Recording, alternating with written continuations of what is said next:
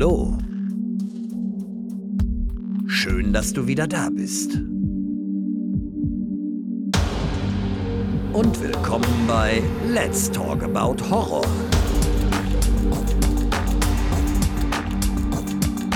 Die neuen Spezialfolgen jetzt zusätzlich jeden Dienstag. Der Podcast für und von Horrorfans. Ja, hallo und willkommen zurück zu einem neuen Spezial. Schön, dass ihr auch heute wieder mit dabei seid. Diesmal geht es um die Top 3 der besten Serienkillerfilme und ich habe wieder mal das Vergnügen, mit Patrick zu sprechen. Hallo Patrick. Hallo Alex, grüß dich. Na, schön, dass du dabei bist wieder. Ich freue mich auch. Das zweite Mal heute, genau. Ist ja noch nicht so lange her, als du das letzte Mal dabei warst. Ich bin mir jetzt nicht ganz sicher, wann sie veröffentlicht wurde, aber du warst bei Ich weiß, was du letzten Sommer getan hast, ne? Mein Gesprächspartner. Genau, da war ich dein Gesprächspartner. Äh, ja, wir hatten ja ein sehr interessantes Gespräch, ne? War super. Und es freut mich, dass wir Mhm. jetzt äh, das zweite Mal aufnehmen miteinander. Und diesmal aber ein Special, ne? Genau, auf jeden Fall die Specials. Ähm, von dir höre ich auch mit Begeisterung. Ähm, Finde ich fast sogar noch besser als die normalen Folgen mittlerweile. Ja, okay. Und ähm, ja, wir haben ja lang hin und her geschrieben, welches Thema nehmen wir, weil ein paar Themen waren leider schon weg, aber da haben wir uns, glaube ich, ganz gut geeinigt. Ich noch. denke auch, ja. Warum ist das so? Warum würdest du sagen, interessieren dich oder, oder unterhalten dich die Specials mehr als die äh, Filmbesprechung, wenn man bedenkt, dass die Specials immer unterschiedliche Themen sind? Hm, das ist eine gute Frage. Ähm, habe ich auch schon mich selber tatsächlich gefragt. Ähm, bei mir ist es halt so, dass ich mich auf 'n Film da vollkommen fokussiere, wenn der eben besprochen wird. Und so habe ich immer noch so kleine Anregungen, wenn ich denke: „Okay, die Top 3, hm, da muss man wieder Das ranschauen.“ stimmt. Das finde ich, äh, kompakter und irgendwie auch, ähm, ja, kurzweiliger. Äh, man hört das schneller weg, ne? Das ist richtig, ja. Nicht nur, weil die Folgen kürzer sind, sondern weil man sich auch nicht so ganz drauf konzentrieren muss wie auf einer Filmbesprechung, ne? Mhm, Und man genau. lernt ja auch neue Titel kennen, die man vielleicht noch nicht kannte. Oder wie du gerade gesagt hast, man hört einen Titel, wo man sagt, ach, den muss ich auch mal wieder schauen. Ne, das, Ja, äh, so 'n knackiger Input halt, ne? ja, Genau. richtig, richtig. Ja, es freut mich auf jeden Fall, dass äh, wir jetzt uns auch äh, wieder hier zusammengefunden haben und ein interessantes Thema haben. Als allererstes möchte ich aber noch erwähnen, das hast du mir gerade gesagt, noch bevor wir aufgenommen haben, ich habe dich in der letzten Folge Patrick genannt die ganze Zeit. Und jetzt hast du mir gerade gesagt, dass du eigentlich Patrick heißt, ne? Genau, da war ich viel zu nervös bei der ersten Aufnahme. Das ist mir voll untergegangen. Also hast du also nicht, du hast dich jetzt nicht getraut, es zu sagen, du bist selber gar nicht drüber gefallen. Also das war das Problem. Genau, das ist mir ja später beim Anhören irgendwie klar geworden, wo ich dachte: „Oh, Moment mal.“ Okay. Aber ich meine, es schreibt sich ja aber auch Patrick, ne? Ist ja so geschrieben, ist ja kein Unterschied, ne? Genau, ich ich höre auch irgendwie auf beides, ähm, ganz intuitiv, also alles halb so wild. Aber ist es denn nicht so, dass deine Eltern dich ursprünglich Patrick nannten und der Patrick draus wurde irgendwann? Hm, na ja, tatsächlich ist es so, dass ich tatsächlich, äh, Patrick genannt werden sollte, weil damals Dirty Dancing in den Kinos war Ach und, so. ähm, das war leider so 'n bisschen der Grund. Aha. Okay, soll ich das rausschneiden, den Part? Das kannst du ruhig drin lassen, das ist ja schonungslose Offenheit. Ja, genau. Okay, ja gut, in Ordnung. Also, wir haben ein sehr interessantes Thema und wir sprechen heute über die Top 3 der besten Serienkiller-Filme. Und, äh, da gibt es ja doch einige, die einem direkt einfallen. 'N paar bei so 'n paar andere muss man noch mal bisschen nachdenken erst. Serienkiller-Filme sehe ich ja folgendermaßen, ich weiß nicht, ob du das genauso siehst, sind für mich eigentlich die Thriller, die aus der Sicht der Polizei erzählt werden. Wir also den Killer selbst nicht kennen oder wir kennen ihn, also wir sehen ihn, aber trotzdem wird die Geschichte aus der Story der Detectives erzählt. Also, ein Serienkiller-Film für mich ist jetzt nicht Scream zum Beispiel, weil wir da ja nicht aus der Polizeisicht, ähm, erzählt bekommen, sondern wir haben ja eher die Teenies, die ja versuchen, alles ganz, ganz gruselig jetzt und und und spannend zu klären und zu herauszufinden. Weißt du, ich weiß, was du letzten Sommer getan hast, zum Beispiel, wo wir drüber gesprochen haben, würde würde ich nie als Serienkiller-Film bezeichnen, weil das ist halt einfach aus der falschen Sicht erzählt. Wie siehst du das? Hm, ich finde das 'n sehr, sehr interessanten Ansatz. Tatsächlich habe ich in den letzten paar Wochen ähm, wir planen die Folge jetzt ja schon 'n bisschen länger und haben das ja einmal kurz verschieben müssen spontan, ähm, halt mit vielen Leuten darüber unterhalten und ganz, ganz viele haben tatsächlich das vermischt und auch ich selber. Ähm, ich habe es auch ein bisschen vermischt in meiner Top 3. Also, ich habe natürlich ganz klar die, ähm da gehe ich mit dir auch d'accord, ähm, die Polizisten, die ermitteln. Du, äh, hast fast wie 'n Kriminalfilm ähm, das Ganze aufgebaut oder auch wie 'n Psychothriller, äh, im Bereich der Serienkiller, aber auch die, ähm die Slasher, dieses klassische, okay, das ist wirklich 'n Serienmörder, der dir auflauert, dich verfolgt. Äh, du musst wissen, wer ist es, whodunit. Das, äh, gehört für mich auch so ein bisschen dazu. Also, ich habe tatsächlich irgendwie beides. Ich habe in meinen Top 3 auch so eine kleine Mischung drin. Mhm. Ähm, ja, können wir einfach mal schauen. Ja, also ich bin sehr gespannt, was du dir da rausgesucht hast. Und natürlich ist es halt eben deine eigene Meinung. Ne? Wenn das für dich jetzt ein Serienkiller in dem Fall ist und der auf deiner Top 3, 2, 3 oder 1 sogar ist, dann ist das eben so. Ne? Ja, ich ich habe schon gesagt, ich glaube, wir werden uns doppeln mit verschiedenen Sachen, aber, hm, ich Okay. bin ich bin echt gespannt. Es war auch für mich richtig, richtig schwer, ähm, 'n Film auszuwählen. Ich habe, äh, erst mal 'ne Liste gemacht, erst mal geschaut, okay, was gibt's noch so auf auf, äh, Netflix? Oh, darf ich gar nicht sagen, oder? Schleichwerbung. Ne, das darfst du sagen, das ist kein Problem. Oh, okay. Und dann mal geschaut, was steht in meiner DVD-Sammlung noch so rum oder was ist 'ne ganz klassische Jugenderinnerung? Ja. Und, ähm, ich habe dann erst mal 'ne Liste gemacht von 20 Filmen, dann wurden's, äh, 9 und dann wurden's noch 3. Ah ja, okay. Ich schreibe Netflix einfach 'ne Rechnung nachher, dann ist das schon in Ordnung. Genau. Also, ähm, bei mir war es tatsächlich so, dass ich, äh, direkt zwei 3, vielleicht auch 4 Titel im Kopf hatte und wusste: „Jo, ich weiß Bescheid.“ Dann habe ich aber dann doch noch mal einfach bei bei Google mal eingegeben, Serienkillerfilme. Und dann denke ich mir so: „Oh mein Gott, den habe ich vergessen. Ach, den gibt's ja auch noch. Oh Genau, shit, genau. hätte ich den jetzt vergessen, dann wäre ich sauer.“ Ja. Ja, also tatsächlich muss man dann doch noch mal gucken. Also, man hat, äh, die Standarddinge sofort im Kopf, aber dann sind da doch noch so 'n paar Perlen, die man dann vergisst.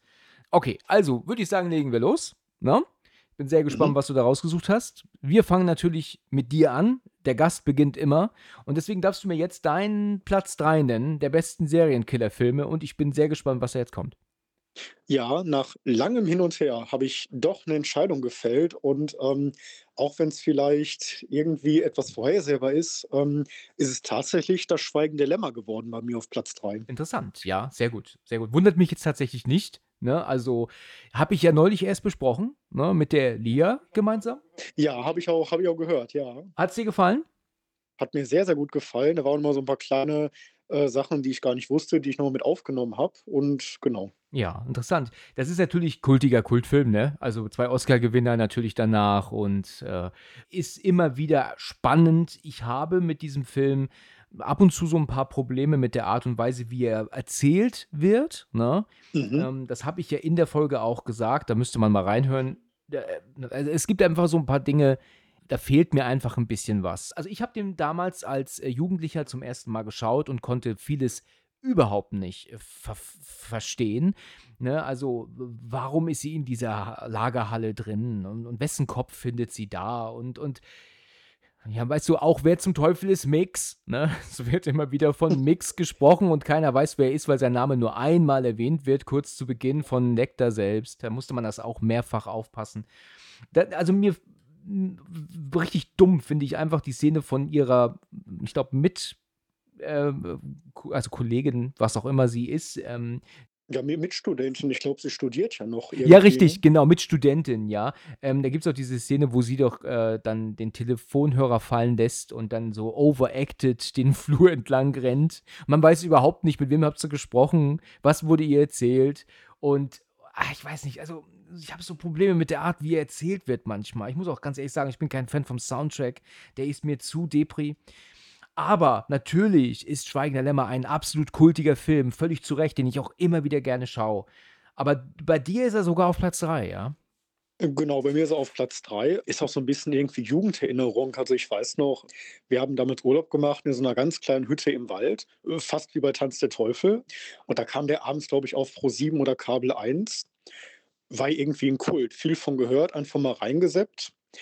Hat mich am Anfang tatsächlich gar nicht so gefesselt, weil ich fand und auch jetzt, nachdem ich den schon so oft gesehen habe, finde ich immer noch, er hat einige Längen. Es Ja. gibt leider auch 'n paar Logikfehler. Es ist vieles, äh, wirklich sehr amerikanisiert, also, das das, ähm, traumatisierte Mädchen, was Karriere macht und was dann auch am Ende ich habe mich und ich rege mich jedes Mal über das Ende auf, wo sie in dem Haus ist von dem Killer, dann anstatt die Kollegen zu rufen, auf eigene Faust ermittelt, weil sie ja das Trauma überwinden will, ne, wo ich wo ich denke: „Oh Gott, das, äh Ja, da das ist wirklich sowas von, ähm, überspitzt und klischeehaft“, aber na ja, so ist der Film halt. Und natürlich hast du 'n ganz, ganz großen psychischen Konflikt zwischen den Figuren. Grade die Dialoge zwischen Jodie Foster und Anthony Hopkins finde ich immer noch super und auch super beunruhigend und äh, stimmungsvoll, was ich, glaube ich, ja, so als Jugendlicher gar nicht so richtig, äh, verstanden habe in der vollkommenen vollkommenen Vollendung. Ja. Das gefällt mir schon richtig gut. Und du hast natürlich mit dem mit dem Finale auch, äh, noch mal, äh, ja, 'n ziemlich krasses Finale, finde ich, weil die Spannungsschraube doch schon sehr, sehr angezogen wird. Der Rest ist einfach Kult. Die ganzen Zitate, Anthony Hopkins, äh, Darstellung oder auch die, äh die Faberbohnen mit dem Chianti, das muss ich unbedingt mal kochen. Das steht seit Jahren auf meiner To-do-Liste. Okay. Muss ich mal muss ich mal machen und dir dann 'n Foto schicken. Kriegt man genau die Bohnen denn hier bei uns überhaupt? Ja, also in Köln, da habe ich die letztens gesehen hier. Da gibt's die offenbar, ja. Ist der Leck da drauf? Ist da 'n Bild von ihm drauf? Nein. Das fehlt noch. Das fehlt noch, ja. Ja, 'n Chianti musst du ja auch besorgen natürlich dann, ne? Ist klar. Definitiv, Ja. definitiv. Ja, also Schweigen der Lämmer ist ein kultiger Film. Er ist jetzt bei mir nicht in der Top 3 und, äh, ist tatsächlich auch noch einiges besser, wenn ich so drüber nachdenke. Allein wenn ich jetzt hier auf meine Liste schaue, äh, aber trotzdem ein super Film. Da kann man nichts Negatives sagen. Mhm. Gut, das hat mich jetzt überrascht. Ich dachte ich dachte echt, wir doppeln uns. Also, okay. Na ja, gut, vielleicht kommt das noch, aber ich glaube nicht. Das kann sein. Okay. Ich habe da so das Gefühl, dass wir uns nicht doppeln. Aber ich, äh, lasse mich überraschen. Also, ich habe ja mit, ähm, Michael aufgenommen, die besten Mhm. Horrorreihen und da haben wir uns ja auch gedoppelt letzten Endes. Da hatten wir ja beide dann Alien auf Platz 1 und Also, hätten wir uns sogar gedreifacht. Also, da, äh, bin ich so was von mitgegangen, wo ich dachte, wenn wir das aufgenommen hätten, dann wär's auch Alien gewesen Aber super, Platz 1. ja, ja klar, da ja klasse. Ja, also Alien wäre wäre, äh war war ganz klar nicht wegzudenken, weil das einfach zu zu viele gute Filme sind, abgesehen vom 4. Das stimmt. Okay, ja, ich auf jeden Fall super. Ähm, ich denke mir, man kann hier nur auf die Folge „Das Schweigen der Lämmer“, ähm, verweisen, die ich, äh, mit Lia aufgenommen habe. Sehr interessante Folge geworden, super Film und dass du jetzt sagst, der ist sogar in deiner Top 3 gelandet, absolut verständlich. Möchtest du meinen Platz 3 hören? Auf jeden Fall. Jetzt bin ich gespannt. Ja, sei es. Ich mein Gefühl sagt mir, dass du den Film nicht kennst. Äh, aber ich könnte mich auch irren, ne? Dann schieß mal los. Du bist ja jetzt auch nicht ähm, wie alt bist du? Ich bin 10 Jahre jünger als du. Du bist, äh, 32. Hm, ich werde 30, also knapp knapp 10 Jahre jünger. Ui, ui, ui, dann noch 'n bisschen mehr als 10 Jahre sogar. Ja, 'n bisschen. Okay, dann dann ist bist du tatsächlich vielleicht zu jung, um ihn zu kennen. Okay. Mein Platz 3 ist und ich hatte ihn vergessen, er war jetzt auf der Liste vorhin bei Google. Ich hätte mich tierisch geärgert. Und zwar ist das Copy Kill. Doch, kenne ich. Ja. Tatsächlich. Ja, habe ich mal habe ich mal gesehen. Ähm, fand ich auch 'n super Film. Das war doch mit der, äh, Jamie Lee auch, ne? Äh, Sigourney Weaver. Äh, Sigourney Weaver, genau. Ach, äh, sind ja beides Ikonen. Genau, doch, doch, kenne ich. Äh, habe ich auch super in Erinnerung, aber ist mir jetzt gar nicht so präsent gewesen. Also, Copy Kill ist von wenn ich mich nicht irre, von 95 mit Sigourney Weaver in der Hauptrolle und Helen Hunt und ist ein äh, Will Patton spielt auch noch mit, der ist auch bekannt aus 'n paar anderen Dingen. Den habe ich damals auf VHS noch gehabt. Das äh, so alt bin ich. Ich kenne VHS noch. Und dieser Film hat's mir halt einfach angetan. Ich habe den vor einigen Jahren das letzte Mal gesehen, habe ihn auch auf Blu-ray und habe halt gemerkt, dass er nicht mehr ganz heute so funktioniert wie damals. Ähm, er ist schon 'n bisschen cheesy in manchen Situationen, ne, in der Art in der Erzählweise. Mir ist auch Helen Hunt einfach zu coole Socke. Sie ist mir einfach zu geil. Also, sie fin findet sich zu heiß in dem Film. Das das gefällt mir nicht so ganz. Aber trotzdem ist Copy Kill ein mega spannender, toller Psychothriller. Hier ist es so, dass wir den Täter sehen. Es ist also nicht bis zum Ende wird nicht gewartet, um uns zum ersten Mal zu zeigen. Wir sehen den Killer also zwischendurch. Im Gegensatz zu anderen Filmen, die ja auch in dem gleichen im aus dem gleichen Genre. Ich kann Copy Kill echt mal nur empfehlen. Kein Trailer angucken, die sind aus den 90ern sowieso alle grottig. Einfach nur mal schauen, wenn man ihn noch nicht gesehen hat. Mit Sigourney Weaver kann man sowieso nichts falsch machen. Im Trailer wird, meine ich, der ganze Film auch erzählt. Oft ist das so, ja. Deswegen lieber diese Trailer von damals sein lassen. Copy Kill sticht besonders heraus durch seinen absoluten grandiosen Soundtrack. Also, ähm, das sogenannte Main Theme, also das Hauptthema, wie man ja sagt, also das Anfangslied von Christopher Young, das ist halt einfach das der ultimative Soundtrack. Ja, also den den nenne ich dir immer, ähm, an mit an oberster Stelle. das ist einfach Gänsehaut pur, wenn dieser Film anfängt mit diesem Soundtrack. Ich hätte das so gerne im Kino alleine gehört. Ich weiß noch, dass auch meine Eltern beziehungsweise meine Mutter begeistert war. Was hat die gemeint? Boah, was ein super Lied. Das ist ja Wahnsinn, wie genial. Und ich erinnere mich noch daran, dass ich mir damals vor Zeiten des Internets den Soundtrack gewünscht habe und mein Vater auch von Laden zu Laden zu Laden gegangen ist und den Soundtrack zu dem Film Copy Kill kaufen wollte und die meinten immer, den gibt es nicht. Und dann meinte immer mein Vater, doch, das kann nicht sein, den muss es geben, aber er war nicht zu kaufen. Und dann habe ich eines Tages festgestellt, und für mich war ein Rätsel, warum, dass der Film im englischen Original Copycat heißt und nicht Copy Kill. Und das ist halt Cat, Katze, hat aber in dem Fall nichts damit zu tun. Copycat ist das englische Wort für jemanden, der nachahmt. Und da waren die wahrscheinlich in der deutschen Version, also in der deutschen Synchronisation und auch in der Übersetzung, überfordert, weil die Leute nicht an eine Katze denken sollten wahrscheinlich. Und deswegen haben sie halt Kill draus gemacht. Natürlich Oh Gott, wie schlimm. Ich finde das, find das immer wieder schlimm. Auch ich habe letztens den Misery-Podcast gehört von dir und ich ja. Liebe diesen Film und das Buch und ja, der Klippenhänger, wo ich auch dachte, oh ja, der Klippenhänger, genau. Furchtbar, oder? ja, ganz schlimm. Richtig. Ja, also ich meine, ich, ich finde das schon gut. Also Copy Kill macht schon Sinn, weil er, er kopiert ja die, die, ähm, das Killing in Anführungsstrichen der anderen Leute. Das, das mhm. macht ja Sinn. Mhm. Aber der Titel war halt einfach seltsam damals in Deutsch, deswegen haben sie ihn auf, auf Copy Kill umgenannt. Aber der Soundtrack war natürlich als Copycat zu kaufen. Und ich weiß noch, dass mein Vater meine Mutter anguckte, weil die nämlich im Laden immer gesagt haben zu ihm, es gibt ein Copycat. Und dann meinte er immer, nein, das ist das Falsche, das heißt Copy Kill. Man kann ja auch nicht davon ausgehen, dass ein englischer Titel in einen anderen englischen Titel über, äh, übersetzt wird, ne? Und du hast natürlich eine ganz spektakuläre Anfangssequenz, oder? Das habe ich noch so im Kopf, wo diese Uni-Vorlesung ist und sie dann zur Toilette geht. Das war doch so, ne? Ganz genau. Und es ist auch so, dass wenn du den Film das zweite Mal schaust, den Täter Mhm. auch immer siehst im Hintergrund. Der steht da, der sitzt da mit im Publikum. Das ist wirklich super geil gemacht. Aber das erkennst du halt erst beim zweiten Mal gucken. Mir gefällt auch der Darsteller des Killers sehr gut. Ähm, den hat man irgendwie nie wieder gesehen danach. Der war gekommen und wieder weg. Aber ja, ein Film, der absolut zu empfehlen ist und den man sich echt mal geben muss. Der ist auch, glaube ich, problemlos äh, bei Disney Plus, glaube ich, zu kriegen. Da ist er im, Begriffen. Und ja, ich kann verstehen, wenn einige sagen, er funktioniert nicht mehr ganz so gut. Äh, aber damals war das einfach der ultimative Serienkiller-Film und mhm. mega, mega. Ja, also das ist mein Platz 3 und äh, hat natürlich auch Kindheitserinnerungen, weckt er bei mir, also zumindest jugendliche Erinnerungen. Ne? Ich habe den noch nie als Kind gesehen.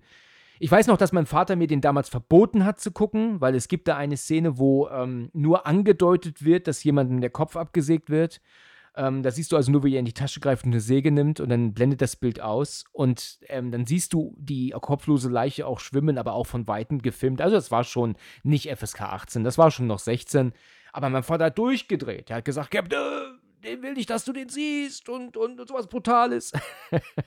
und aus heutiger Sicht ne, ist natürlich ähm, alles irgendwie harmlos. Ne? Es schockt einen irgendwie nicht wirklich mehr viel. Kaum noch, ja. Kaum, kaum noch. Ich glaube, du musst The Sadness gucken, wenn du geschockt werden willst.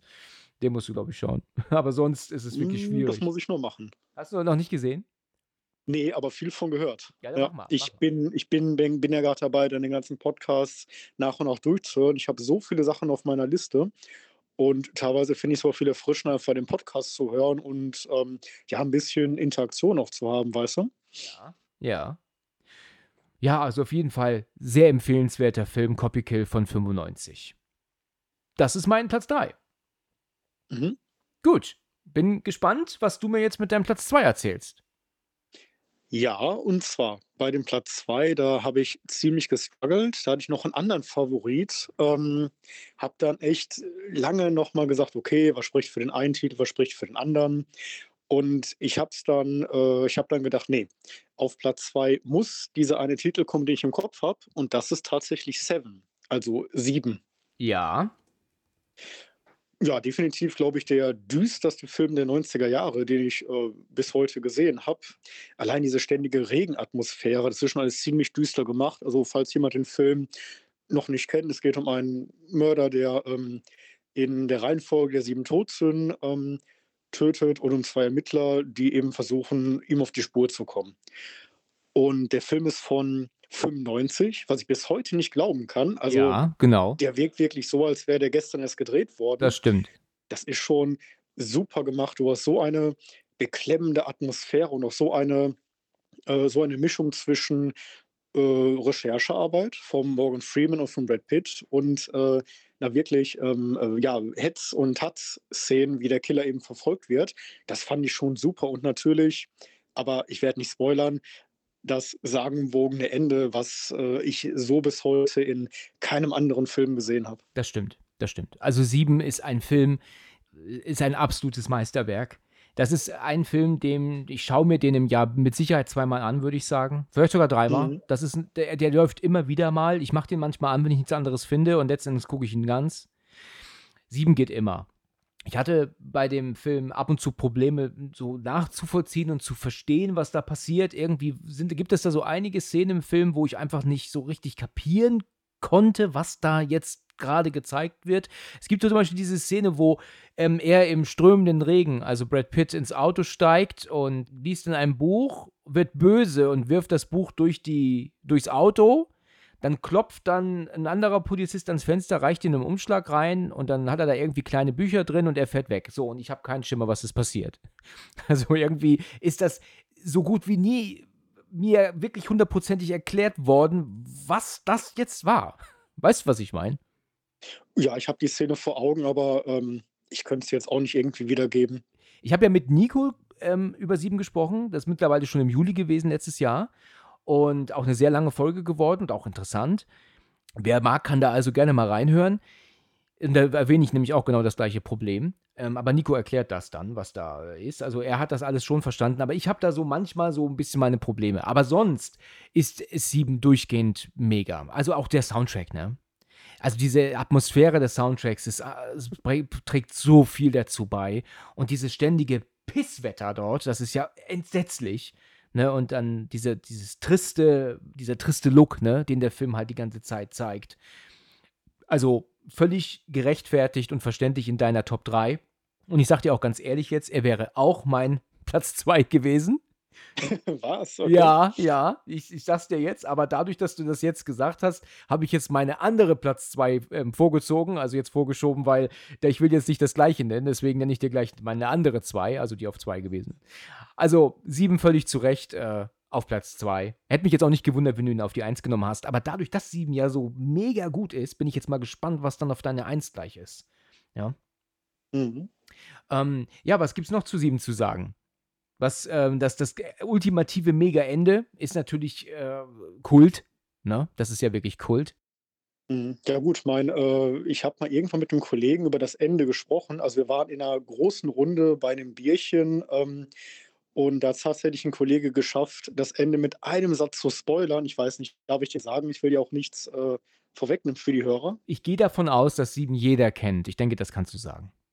Okay, also der Film ähm, stand im Raum und da hat der Kollege gesagt, Moment mal, war das nicht der Film, wo am Ende Gwyneth Paltrows Kopf in der Kiste liegt? Na, schön gemacht, ja. Hat er toll gemacht. Damit war dann alles vorbei. Ja, das ist natürlich ärgerlich, ja. Das erinnert mich an einen Cartoon, den ich gesehen habe. Das ist so ein gezeichnetes Bild. Da siehst du dann praktisch ähm, äh, Brad Pitt und Morgan Freeman in ihrer Kluft auch, also in dem Mantel und so, vor einem Tisch sitzen. Und dann sagt dann Morgan Freeman ähm, auf Englisch, ähm, Hallo und willkommen zu unserem Unboxing-Video. Und du siehst das Paket vor den beiden sitzen stehen. Oh Gott. Das ist gemein, oder?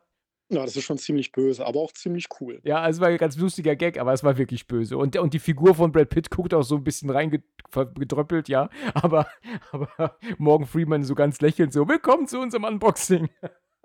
das ist so gemein. Aber gut, sieben, ein, ein super klasse Film und äh, hast du absolut recht, den mit reinzunehmen. Und wie gesagt, er war ja auch meine zwei. Mhm. Aber, wenn du magst, nenne ich dir jetzt meine andere zwei.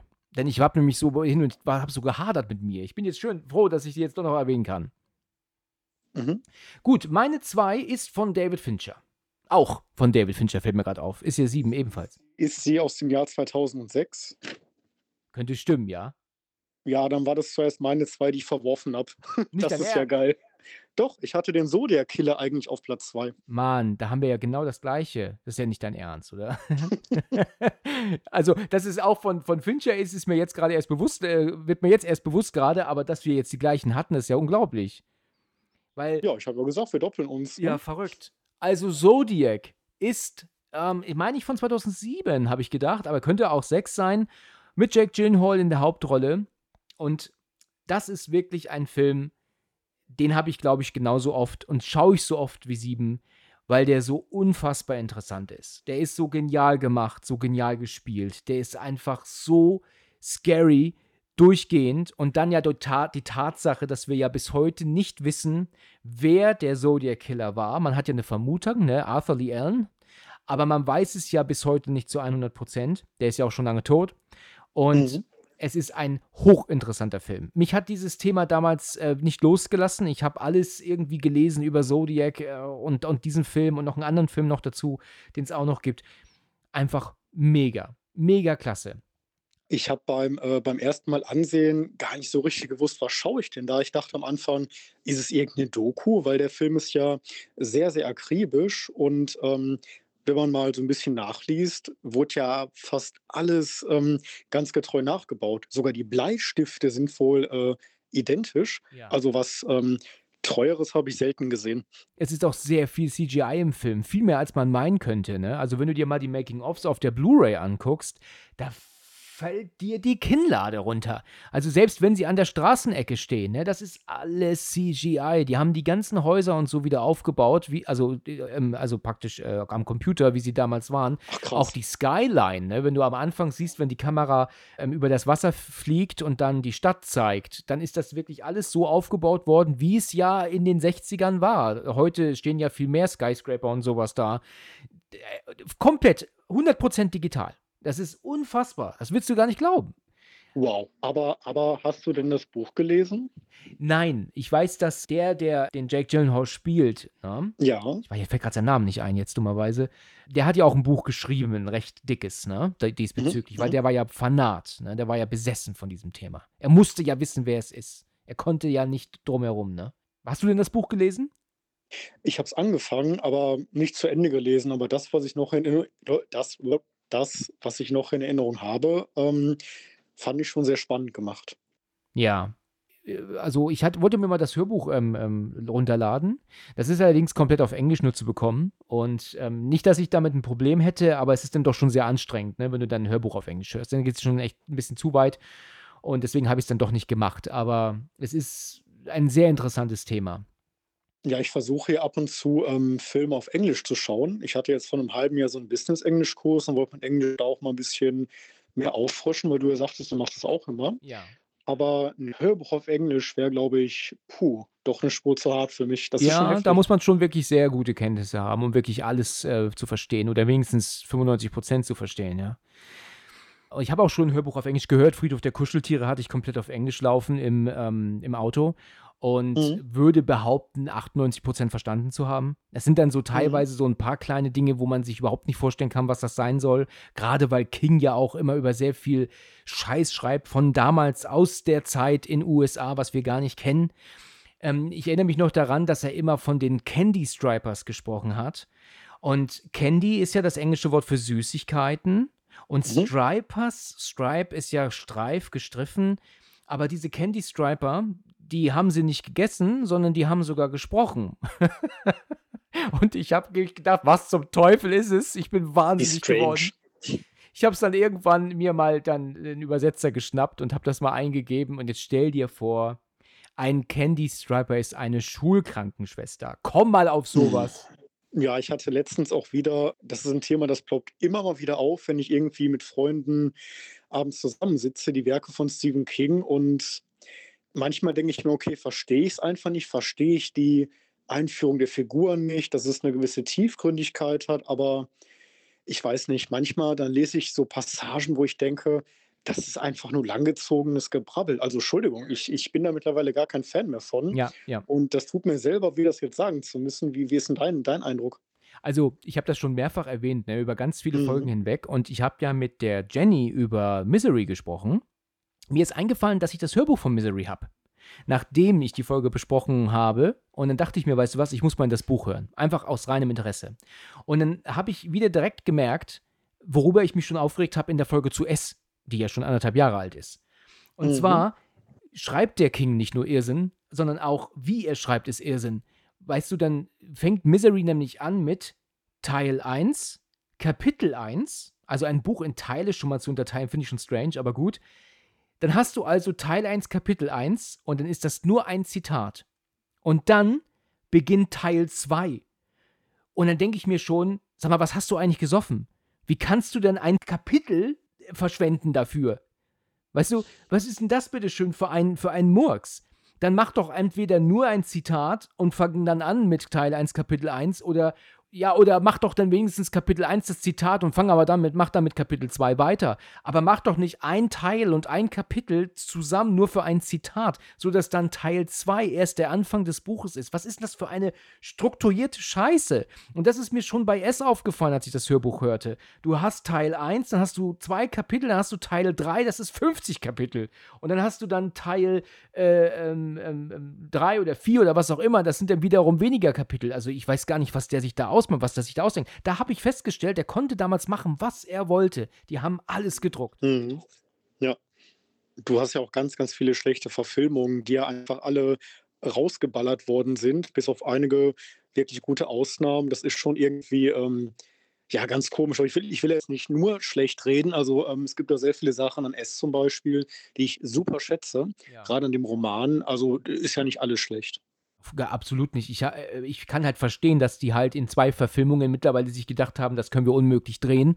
Ne, also wenn ja dann die ähm, Beverly doch ihren Vater besuchen möchte und das stellt sich heraus, da wohnt diese alte Miss Kirsch. Das ist ja sowohl in der Verfilmung der 90er als auch jetzt in der Verfilmung äh, von 2017, glaube ich.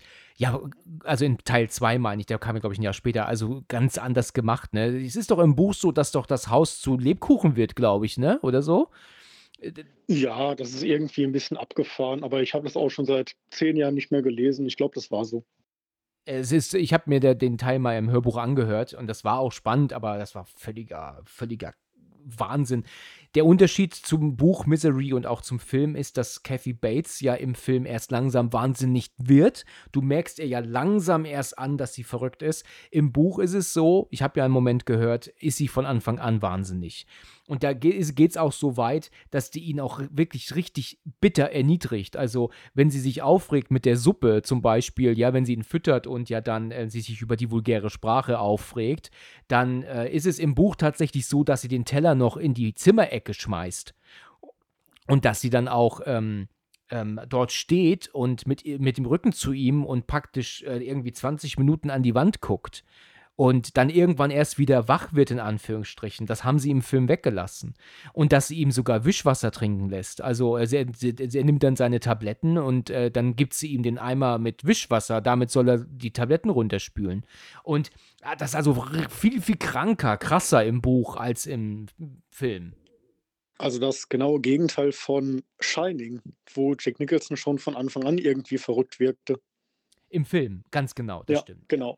Krasse Gegenteil, so ist es. Und das hat ja King ja bemängelt. Äh, er fand das ja so doof, dass Jack, Nichols, Jack Nicholson von Anfang an so ähm, verrückt wirkt. Ne?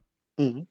Also, das, was ich wirklich gut finde von ihm, und das ist auch eines der wenigen Dinge, die ich gelesen habe, ja, muss ich auch zugeben, aber ist Friedhof der Kuscheltiere. Das Buch ist wirklich gut. Also da Mhm. hat er nicht dieses extreme Ausschweifen und, und, und auch sch- bescheuerte Kapitelstrukturiererei und Teile hier und sowas. Da gefällt mir das Buch wirklich gut. Aber ähm, auch besser als der Film, in jedem Fall. Das stimmt. Wir sollten vielleicht noch mal einen Podcast über die drei besten oder schlechtesten King-Werke machen. Das habe ich ja schon mal vorgeschlagen. Bücher oder Filme? Mm, je nachdem. Könnte man ja noch mal ins Auge fassen. Oh je, dann, dann müssen wir uns aber in zehn Jahren wieder treffen, bis, bis ich das geschafft habe, drei Bücher von ihm zu lesen. da geht einige Zeit ins Land, du. Dann, dann doch eher die Filme. Dann auch eher die Filme, ja. Okay, können wir festhalten, ja? Ja, okay. Gut, okay. Ja, also wir waren eigentlich bei Zodiac. Ne? Ich weiß jetzt nicht, wie wir auf King gekommen sind. Ich weiß es auch nicht mehr. Okay. okay, jedenfalls ist Zodiac ähm, ein, ein super klasse, toller Film. Der ist lang, der geht, glaube ich, fast drei Stunden. Es ist super gespielt von Jake Gyllenhaal. Der Film ist einfach mega. Auch hier gibt es aber Szenen, die ich nicht 100%ig verstehe. Genau wie auch in Sieben, weil ich habe es gerade erwähnt. Zum Beispiel ist es nämlich so, und ich habe mir diesen Film wirklich schon oft angeguckt und auch wirklich mit, mit großen Ohren, ne? ungestört. Es gibt da die Szene, wo er irgendwie einen Herrn trifft, der wohl in einem Theater wohl mal gearbeitet hat mit dem Hauptverdächtigen damals. Und er will, glaube ich, die ähm, ähm, Schriften vergleichen und guckt sich und lässt sich von ihm dann bei sich zu Hause aber dann so alte Poster zeigen. Und dann ähm, vergleicht er das und merkt dann so, hm, irgendwie passt das nicht zusammen. Und dann sagt dieser alte Mann zu ihm, die Poster wurden nicht von Arthur Lee Allen angefertigt, die habe ich angefertigt. Und dann sagt er, okay, dann vielen Dank, ich muss dann wieder gehen. Und dann merkst du auf einmal als Zuschauer, ist der der Täter? Denkst du dir so. Er bleibt dann in der Dunkelheit zurück, weißt du, dieser, dieser alte Mann und macht das Licht aus und ist dann im Dunkeln und, und Jake Gyllenhaal rennt dann nach oben und dann steht der Typ plötzlich hinter ihm und wirkt auf einmal ganz bedrohlich und Gyllenhaal hat dann auch Angst und rennt ins Auto und da muss ich sagen, da bin ich bis heute nicht dahinter gekommen, wie sich das erklärt, handlungstechnisch. Also was sollte uns das jetzt sagen? Weil es stellt, weil dieser Typ war ja nicht der Killer. Aber hat er ihn verarscht? Hat er sich seinen Spaß gemacht, ihn zu ärgern oder ihm in den Glauben zu lassen? Ich konnte einfach nicht verstehen, was es mit dieser Szene auf sich hat. Bis heute nicht. Und wenn das jemand kann, dann bitte, bitte klärt mich auf. Oder kannst du schon? Hm, ich hatte es immer so verstanden, dass er so ein bisschen der Helfer war, aber ist mir entfallen. Es ist so, dass er plötzlich ganz geängstigt ist weil man merkt, dass er einen Gedankenfehler hatte und jetzt auf einmal der Gedan man meinen muss, dass es sich bei diesem alten Mann um den Zodiac handeln könnte. So reagiert er zumindest und rennt nach oben, er flieht regelrecht. Ne, aber der Typ hat abgeschlossen und ähm, ja, und, und hat ihn äh, auch eingeschlossen, aber er lässt ihn dann raus. Aber im ersten Moment wirkt es so, als würde er ihn drohen. Ganz komische Szene. Ich habe sie bis heute noch nicht richtig kapiert. Aber abgesehen davon ist dieser Film einfach mega. Alleine die Gesprächssituation. Und man muss halt auch echt aufpassen, weil, weißt du, hier werden so viele Orte genannt. Ne? Auch Orte, die wir noch nicht kennen, die wir noch nicht gehört haben. Valero, Valero ähm, Napa und was da alles für Orte genannt werden. Und etliche Namen. Und das in einem Gespräch am Ende mit Mark Ruffalo, der, glaube ich, spielt, ne? Ich glaube, es ist er. Da ist das Gespräch 25 Minuten lang. Und da hast du dann nur Namen, Jahre und Orte, wenn du da nicht aufpasst, kann, steigst du nicht dahinter. Ne? Das, aber wenn du das mehrfach geguckt hast, dann tust du es und dann ist es hochinteressant. Also einfach nur ein sehr empfehlenswerter Film. Das ist meine zwei. Vollkommen verdient. Super. Dann freue ich mich jetzt auf deine Eins und ich bin sehr gespannt. Ja, das bin ich auch. Ich habe immer wieder gezweifelt und geschaut, okay, was wird's denn jetzt? Ne? Und habe dann ähm, immer wieder gedacht, nee, schläfst noch mal eine Nacht drüber. Ja. Das ist es nicht und nimmst andere Filme mal rein, hm, passt auch nicht. Und ich habe dann gedacht, ähm, es geht nicht. Es ist für mich die Platz 1, wenn ich über Serienkiller nachdenke. Bin gespannt. Und das ist halt so. Also es ist tatsächlich äh, Scream, ja. ich wollte dich jetzt extra mal dunkeln lassen. also, es ist der erste Scream für dich?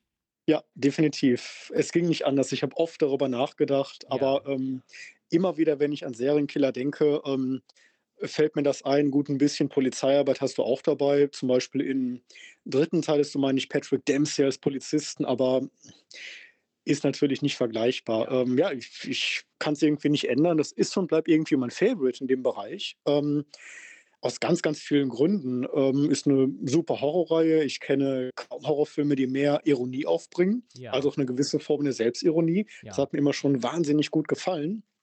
Über die Charaktere, die ja eigentlich ziemlich tough sind. Und wenn ich so Nightmare oder Jason sehe oder auch Halloween, ähm, das reizt, mich- reizt mich mittlerweile gar nicht mehr. Da kann ich nur den Kopf schütteln und denken, oh nee, obwohl ich jetzt im neuen Halloween im Kino war, in Halloween Ends, dachte ich mir, ach nee, hast du alles schon mal gesehen. Aber der neue Scream-Film, der jetzt ja auch seit zwei Wochen im Kino ist, da war ich letztens drin und ich bin Ich bin immer noch begeistert. Hat dir hat dir Scream 6 gefallen, ja? Ja, ich fand, das wurde immer noch äh, die haben's immer noch geschafft, äh, frischen Winter reinzubringen. Natürlich ist der sechste Teil jetzt ziemlich hart geraten und auch, ähm, ja, ziemlich, äh, drastisch. Aber ja, ich finde dieses ganze, ähm ah, wie heißt das Wort?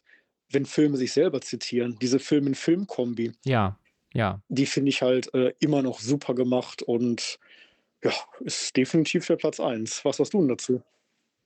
Also, Scream ist eine coole Reihe. Mir hat Teil 2 sehr viel besser gefallen als Teil 1 damals im Kino, ne? Ich Ja, a mir a auch, mir auch, definitiv. also. Teil 2 war durchgehend von Anfang bis Ende richtig, richtig spannend. Der erste den ersten Teil sollte ich damals im Kino gucken. Damals kam mein Vater allerdings nicht in die Schuhe, sodass der Film halt vor komplett ausverkauft war damals. Und wir mussten dann Breakdown schauen mit Kurt Russell stattdessen. Auch 'n super Film, ja. Ähm, deswegen habe ich Scream 1 damals erst auf VHS irgendwann gesehen, auf Video, als er dann rauskam. Und natürlich ist der schon gut, ne? Also, ich will jetzt nicht sagen, dass das, äh, schlechter Film ist. Er zählt, das habe ich zu Beginn schon gesagt, für mich jetzt nicht in diese Kategorie, ne? Für mich ist das eher 'n Teenie-Horrorstreifen, ähm, weil der aus einer anderen Sicht erzählt wird. Wir sind hier nicht bei den Ermittlern, sondern wir sind hier bei den, ähm, Teenies, ne? Wie er auch weiß, was du letzten Sommer getan hast, ja? Und Mhm, mhm. deswegen driftet er für mich so 'n bisschen ab. Der ist halt einfach nicht so die Kategorie. Aber wenn das für dich so ist, dann ist das ja in Ordnung. Aber wenn du sagst, das ist so dein dein coolster Serienkiller-Film, dann dann ist das deine Meinung. Und das ist, Ja, äh, da konnte ich nix machen. ich meine, der Film ist ja auch super.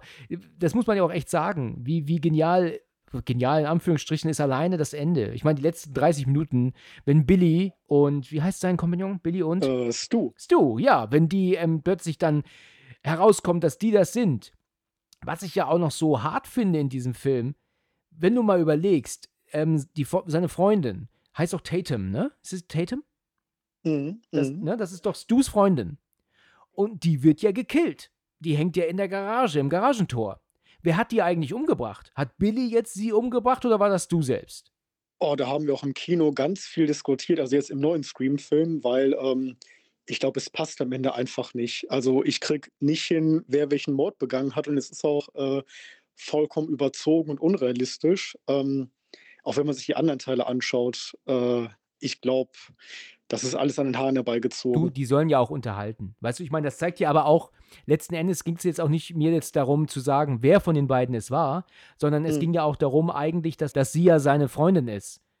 Und, ähm, dann hat er sich ja 'n Scheißdreck um sie gekümmert. Wenn sie jetzt zusammengesessen haben und haben gesagt: „Weißt du was, ähm, bringst du Tatum um oder soll ich das machen nachher?“ Ja. Weißt du, ich meine, das ist doch wie krank ist das denn? Also, dann war sie ihm nicht sonderlich viel wert, ne? Ja, ich ich fand ja auch immer die Killer im zweiten Teil wesentlich bedrohlicher. Allein die Mutter von Sheldon, wie heißt sie? Ähm, der nehme ich das viel mehr ab oder auch den Mickey. Also, wenn ich die auf der Straße sehen würde, ich würde sofort die Straßenseite wechseln. Ja.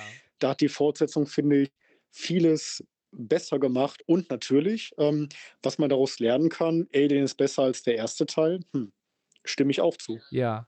Also, was mich bei Scream 2 damals geärgert hat, das war ich selbst. Also, ich habe mich selbst über mich geärgert, weil ich, äh Mickey heißt er, hast du grad gesagt, ne? Ja, genau. Weil ich ihn nicht erkannt habe damals.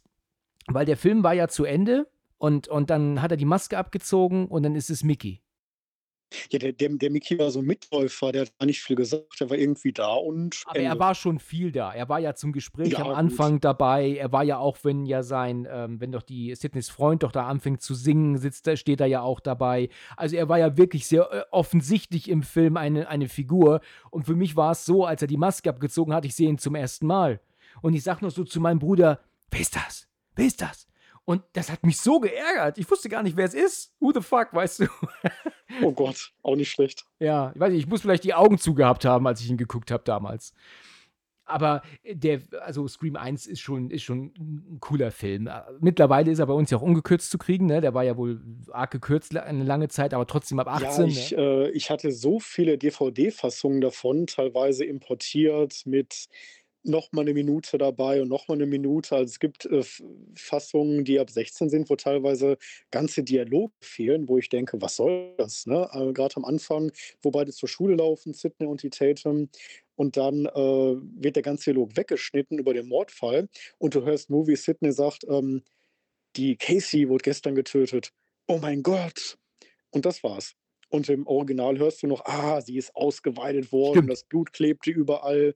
Und dann merkst du erstmal, woher diese, diese Erschütterung kommt. Ja, das ist alles äh, gecuttet worden. Das ne? ist doch, äh, äh, das ist doch ähm, ein, ein Skandal, sowas überhaupt verkaufen zu dürfen, oder? Ja, ich finde es ziemlich schade, aber hm, Ja. ist halt so. Die wilden 90er. Ja, richtig, richtig. Also es ist ähm, ein sehr ähm, cooler Film. Ich habe ihn schon sehr lange nicht mehr gesehen und ich äh, sag mal so, ich reiße mich jetzt nicht um Scream, weil es halt diesen, diesen Jux mit reinbringt, ne? Und nicht so diese ähm, spannende Polizeiarbeit, wie eigentlich in Serienkillern ähm, erwartet wird, ne? Weil wir hier ja nur aus Mhm. Sicht der Teenies erzählen, ja. Und Stimmt, ja. oder erzählt bekommen, besser gesagt. Ähm, aber trotzdem ist Scream ein super Film. Ne? Und der hat ähm, ja eine ganz neue Art des, des Horrorfilms eingeleitet, ne? Mhm. die ja auch ähm, unzählige Male äh, kopiert wurde dann. Das stimmt, ja. Richtig. Ah ja, gut. Scream ist deine Eins. Ich bin sehr begeistert und äh, hätte ich jetzt nicht erwartet. Ich musste, was mein Platz 1 angeht, sehr viel überlegen. Auch ein Titel, den ich bis heute Morgen vergessen hatte. Ich hätte mich sehr geärgert, wenn ich ihn irgendwo gelesen hätte, denn jetzt, ne? Möchtest du meine Platz 1 hören? Ich, ich bin gespannt. Ich überlege schon seit ein paar Tagen, was es sein könnte. Ja, komm, dann, dann hau mal raus. Ich hau mal raus. Also, ich kann dir einfach mal sagen, ich sag's wie es ist. Es ist für mich der einzige Film mit Angelina Jolie, den ich gucken kann. Ich kann Angelina Jolie nicht mehr sehen. Also seit sie Tomb Raider gemacht hat, ist sie für mich einfach unguckbar mittlerweile. Hast du eine Ahnung? Nee, ich, äh, ich, ich komme nicht drauf. Ich, keine Ahnung. Denzel Washington noch? Ah, ist es der Knochenjäger? Exakt. okay, Der Knochenjäger. interessant. Eines der besten Kinobesuche meines Lebens. Daran muss ich immer wieder denken. Das ist ein so spannender, atmosphärischer, genialer Thriller, wo ich mit auch einem super Soundtrack, der mich wirklich bis heute immer wieder flasht. Und Ich hau ja, äh, ich hau ja den Knochenjäger ständig mit, ähm, denn zum Küssen sind sie da durcheinander, ja. weil die Handlung ja ziemlich ähnlich ist, ne? Aber der ist mir gar nicht so hängen geblieben. Sehr interessant, muss ich noch mal anschauen. Ja, also da tust du, machst du echt nichts falsch. Der funktioniert heute noch wie damals. Ich habe den da mit meiner Mutter und meinem Bruder im Kino geschaut, wohl, als er kam. Ich habe da noch eine vage Erinnerung, aber ich weiß, dass mich dieser Film sowas von gefesselt hat. Ich habe das Buch gelesen, beziehungsweise das Hörbuch gehört. Ganz anders als der Film. Da ist sehr viel geändert worden. Also hat eigentlich wenig mit, mit damit zu tun, muss ich echt sagen. Aber Mhm. es ist so, dass ich äh, vom Film wirklich begeistert bin. Und Angelina Jolie spielt hier sehr gut. Sie spielt hier auch eine, eine ängstliche, gebrechliche, aber trotzdem taffe natürlich, ja, junge Frau. Und sieht auch sehr gut aus in dem Film. Also ich finde sie super. Und sie muss, sie sie wandelt sich ja auch. Sie mustert sich ja wirklich zu der, zu dem ähm, starken Mädchen zum Schluss, ne? Richtig. Also ich, dieser Film ist einfach mega und der, die, die ihn noch nicht gesehen haben, ich kann nur empfehlen, unbedingt mal gucken. Wann hast du denn den Film zum letzten Mal gesehen? Oder hast du ihn überhaupt mal gesehen? Ja, ich habe ihn gesehen irgendwann, wo ich in Holland am Meer Urlaub gemacht habe. Und der lief irgendwie abends so, weiß nicht, so nebenbei im ZDF, wenn man auf der Couch rumgelümmelt hat bei einem Wein. Und ähm, der ist mir dann noch recht gut in Erinnerung geblieben, weil ich dachte, oh, das ist ja doch ähm, eine ziemlich starke Kiste. Also ich hatte gar nicht viel erwartet. Eh so, so einen klassischen Krimi habe ich erwartet, so ein bisschen Tatortmäßig, ne? Aber das war schon ziemlich stark gemacht. Das ist so meine Erinnerung daran. Ja, also die, die den Film nicht kennen, Lincoln Rhyme wird also gespielt von Denzel Washington, der ist querschnittsgelähmt und äh, war aber ein Spurenermittler und ähm, jetzt geht halt dieser Killer da rum und Angelina Jolie in ihrer Rolle findet halt die erste Leiche und ähm, ist halt geistesgegenwärtig, äh, hält sie einen Zug an, damit er nicht über Beweismaterial fährt und das findet Lincoln Rhyme halt einfach ganz toll. Und er bestellt sie zu sich und meint jetzt, er möchte mit ihr gemeinsam diesen, Film, ähm, diesen Fall jetzt aufklären. In gewisser Weise ist das natürlich sehr weit hergeholt. Sie ist ja nur eine Streifenpolizistin ne, und keine Spurenermittlerin, aber er befiehlt jetzt praktisch, dass sie das jetzt zu machen hat. Was natürlich völliger Quatsch ist. Warum soll sie, die das nicht gelernt hat, die das nicht kennt, das tun und die normalen Spurenermittler äh, müssen draußen bleiben. Das ist natürlich Quatsch. Aber sie macht das dann auch und geht dann auch durch diese Tatorte mit ihm im Funk. Ist super spannend gemacht. Weil hier ist es nämlich so, wir wissen bis Ende nicht, wer der Täter ist. Ja, also hier wird uns nicht wie bei Copykill äh, der Täter schon während des Films gezeigt und nicht wie bei Zodiac, wie, dass er uns gar nicht gezeigt wird, sondern hier ist es jetzt so, dass wir erst bis zum Ende warten müssen, bis wir ihn sehen. Und da denkt man natürlich auch, ach du Scheiße, hätte ich nie gedacht, dass der das ist. Der Regisseur hat uns hier auch verarscht. Und zwar hat er, wenn man den Täter sieht, immer von anderen Schauspielern spielen lassen. Also wenn er läuft, hat er ähm, ihn von einem spielen lassen, der auch mitspielt, der den Polizisten spielt. Aber in einer späteren Szene, wenn er an einem Lenkrad sitzt, hat ihn jemand anders gespielt, sodass du von der Figur her immer jemanden anderen gesehen hast. Du konntest das nie sagen, ach, das ist der oder das ist er und so. Das würde ich auch sagen, ist der einzige Fehler im Film. Das funktioniert nicht, weil wir haben da nämlich einen jungen Mann, der in so einer ähm, stillgelegten, in so einem stillgelegten Schlachthof gefesselt ist und da läuft der Täter dann um ihn herum und du siehst eindeutig, dass das ein Mann ist, der etwas fülliger ist. Letzten Endes stellt sich heraus, dass diese Figur gar nicht passt zum eigentlichen Täter. Ähm, daran hat man auch gesehen, dass das dann von anderen Schauspielern gespielt wurde, damit du anhand der Figur den Täter nicht erkennen konntest. Der Knochenjäger ist auf jeden Fall ein Film, der mich äh, immer wieder begeistert, den ich immer wieder gucken kann und muss hier echt eine große Empfehlung aussprechen, diesen Film mal zu schauen. Aber auch wirklich ohne Ablenkung. Kein iPad und auch kein Telefon. Nichts äh, irgendwie, was einem stört, währenddessen zwei Stunden sich auf diesen Film konzentrieren und begeistert sein. So, Definitiv. Also ein ungewöhnlicher, aber vollkommen verdienter Platz 1 von dir, finde ich. Ähm, und jetzt würde mich aber noch mal interessieren, alternativ, was waren denn deine Plätze, die du immer wieder umgeschmissen hast? Wie war das denn? Ja, ich hatte tatsächlich auch noch das Schweigen der Lämmer erstmal mit in der Liste. Ist dann ähm, aber dann doch weggerutscht, weil mir die anderen Filme noch eingefallen sind. Sonst wäre Schweigen der Lämmer in der 3 gewesen. Und dann gibt es noch einen anderen Film, der ist äh, auf, für mich ganz, ganz knapp auf die 4 gerutscht. Und zwar Resurrection. Mhm. Kennst du? Noch nie gehört. Okay. Also, Christopher Lambert spielt in diesem Film die Hauptrolle und ist ein Film, der wirklich ziemlich genau wie Sieben gemacht wurde. Also wir haben hier zwei Hauptdarsteller, also den zwei Polizisten ähm, und wir haben natürlich diesen ganz furchtbaren Serienkiller, der Leuten ähm, Gliedmaßen abnimmt. Also dem einen nimmt er ein Bein ab, dem anderen das andere Bein, dem nur einen Arm, dem den Kopf und dem einen anderen Arm. Um sich dann praktisch, es klingt wirklich krank und es ist aber auch genau so, ähm, eine Jesusfigur zu bauen. Oh Gott, was zum Teufel? Ja, was zum Teufel allerdings. Und das sehen wir am Ende auch. Und das ist unfassbar umgesetzt. Also wirklich ein ganz, ganz, ganz, ganz krasser Film mega spannend, mega gruselig auch und schonungslos. Ne? Der hätte auch ab 18 sein müssen, habe ich damals gesagt. Genauso wie heute auch. Der hat eine 18 verdient, ist aber irgendwie, hat eine 16 bekommen. Und ist ein, ist auch sehr selten, sehr schwer zu bekommen. Also den, der hat tatsächlich noch keine richtige normale Veröffentlichung, glaube ich. Ich habe ihn aber in einem Mediabook auf einer Filmbörse gekauft, vor einem halben Jahr. Mhm weil ich mir dachte, der ist einfach so gut, den, den muss ich mir jetzt besorgen. Und den muss ich halt auch echt sehr empfehlen. Also du scheinst ihn nicht zu kennen, ne? Nee. Ähm, er ist, glaube ich, schwer zu kriegen. Du kannst ihn auch nicht jetzt so problemlos streamen. Ne? Ich weiß nicht, woran das liegt, aber trotzdem ein Film, wo ich sagen muss, guck ihn dir mal an. Äh, echt super. Und alle die, die ihn noch nicht kennen, der ist es echt wert. Der ist genauso düster. Man, kann, man viele sagen natürlich, da ist viel von sieben abgekupfert und das glaube ich auch. Also die haben sich sieben auf jeden Fall zur Vorlage genommen. Aber der Film ist top, top. Also spannend von Anfang bis Ende und ich glaube, ähm, ähm, dass der Christopher Lambert sogar am Drehbuch mitgewirkt hat. Also das hatte er drauf bei dem Film. Muss ich wirklich sagen. Das klingt ein bisschen wie Unboxing Helena. Hast du den mal gesehen? Sagt mir nichts, nein. Oder Boxing Helena. Ich kriege den aber gar nicht mehr zusammen. Den gibt es, glaube ich, auch äh, nicht irgendwie offiziell zu kaufen. Das ist so ähnlich. Irgendwie eine, eine Rollstuhlfahrerin und dann hat die so einen psychotischen Freund und der fängt irgendwann an, ihr den Arm abzunehmen und dann das Bein und das geht irgendwie immer so weiter und ist einfach nur vollkommen krank. Ähm, Aber also klingt so ein bisschen so ähnlich, ne? So wie jemand, der sich irgendwie eine eigene Puppe zusammenbaut.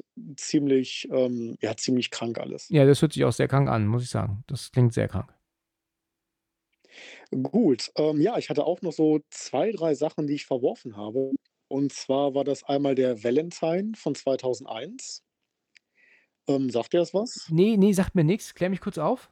Okay, das ist, ähm, leider auch so ein bisschen im Fahrwasser von, äh, Scream oder auch „Ich weiß, was letzten Sommer getan hast“ gefahren worden. Ähm, 'ne Gruppe von Jugendlichen hatten, äh, Mitschüler gehänselt und kriegen dann Jahre später gruselige Valentinskarten mit, ähm, leicht abgewandelten Gedichten, was eigentlich an sich eine ziemlich, ja, künstlerisch coole, kreative Sache ist. Ähm, und da werden die halt nach und nach umgebracht.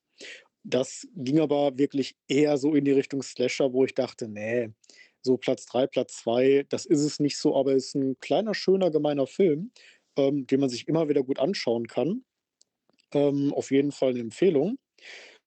Dann hatte ich noch, äh, ja, klar, ähm, auf meiner Liste stehen „Die düsteren Legenden“ von Ach 98. ja, Ist mhm. irgendwie ist irgendwie kommt immer wieder vor, ist aber im Prinzip nur eine Abkupferung von Scream. Ähm, ich meine, wir haben sogar 'n Typen, der 'n Zitat an Randy ist und dann durch die ganzen Legenden führt, aber ist auf jeden Fall ziemlich, ziemlich ähnlich, fast wie 'ne Eins-zu-eins-Kopie.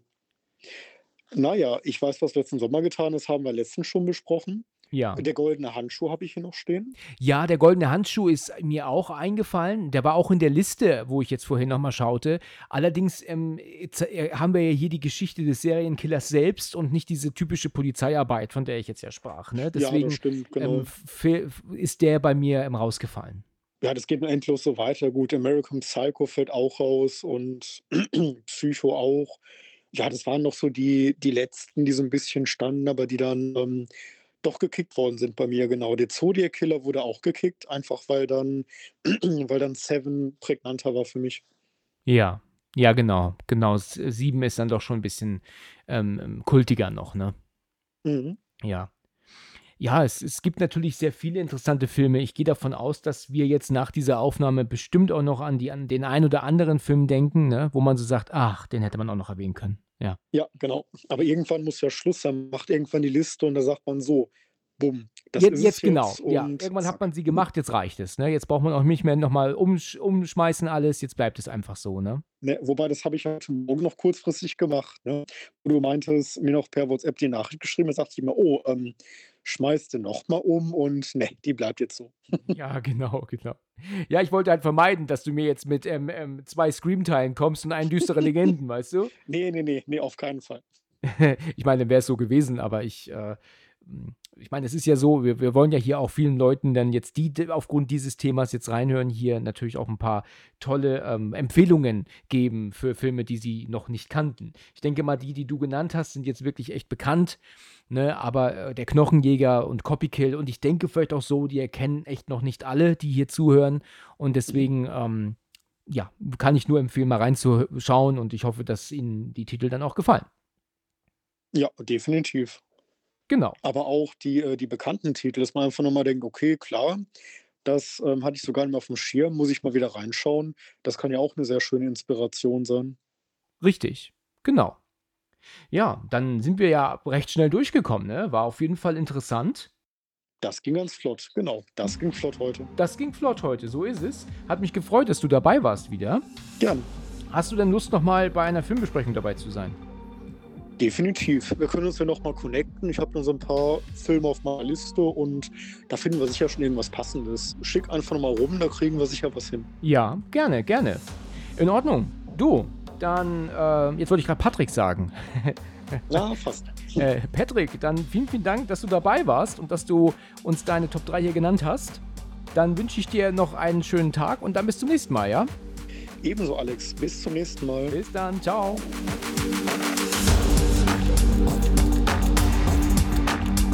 Vielen Dank fürs Zuhören und bis zum nächsten Mal, wenn es wieder heißt Let's Talk About Horror.